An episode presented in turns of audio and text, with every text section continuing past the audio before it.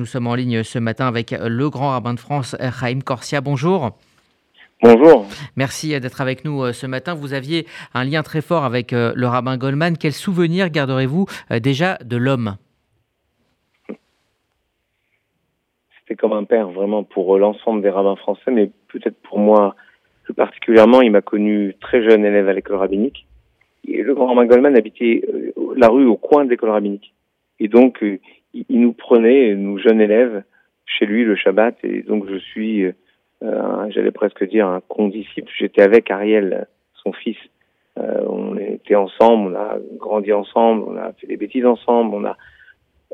Et le grand bain a toujours manifesté, et, dans toutes nos fonctions ensuite, une forme de, paternalisme mais bienveillant. Paternalisme bienveillant avec euh, toujours sa façon de nous accompagner, nous bousculer parfois, nous dire des vérités, mais euh, avec toujours cette bienveillance pour les rabbins jeunes et moins jeunes. Et c'est c'est assez rare pour pour le dire parce qu'il a il a toujours et jusqu'au bout travaillé. Je, je, pourrais vous dire tant et tant sur cet homme. Permettez-moi de vous dire juste une chose que vous avez oubliée, cher Audi, dans la présentation de ses fonctions, simplement de ses fonctions il a été l'aumônier général des armées, un poste que j'ai occupé ensuite. Et c'était pour lui la façon, il me l'a toujours dit, de montrer notre attachement profond à la République. C'était un grand républicain. Il a d'ailleurs été fait grand officier de la Légion d'honneur. Et à travers le service des armées, c'est le service de la France qui était important pour lui. Mais à travers toujours la façon de permettre à des soldats juifs d'accomplir leur devoir. N'oubliez pas qu'il était élu à une époque où il y avait le service national. Et donc, tous les jeunes, tous les jeunes devaient aller à l'armée. Donc, il fallait s'occuper de leur permettre de respecter le Shabbat, de manger cachère, les fêtes, etc. Donc, c'était un travail très important pour tous nos jeunes. Alors que maintenant, c'est un autre type de métier, beaucoup plus centré évidemment sur les soldats, les militaires, ceux qui s'engagent. Mais à l'époque, ça concernait toute notre jeunesse. Et il a été, à la suite du grand rabbin, euh, du grand rabbin Madar. Il a été celui qui a pérennisé cette euh, fonction et qui lui a donné euh, tout son lustre. Et, et, je crois que chaque fois qu'il a, il a occupé une fonction, il l'a rendue grande.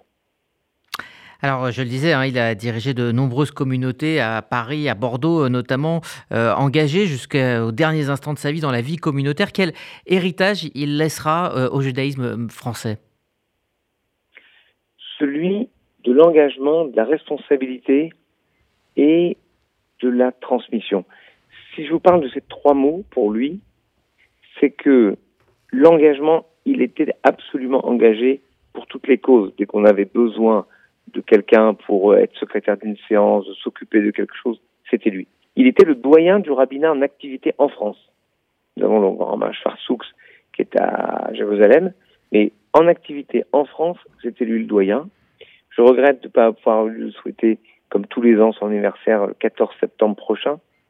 Mais jusqu'au bout, il a participé par Zoom la semaine dernière à une commission très importante, qui est une commission déontologique du rabbinat.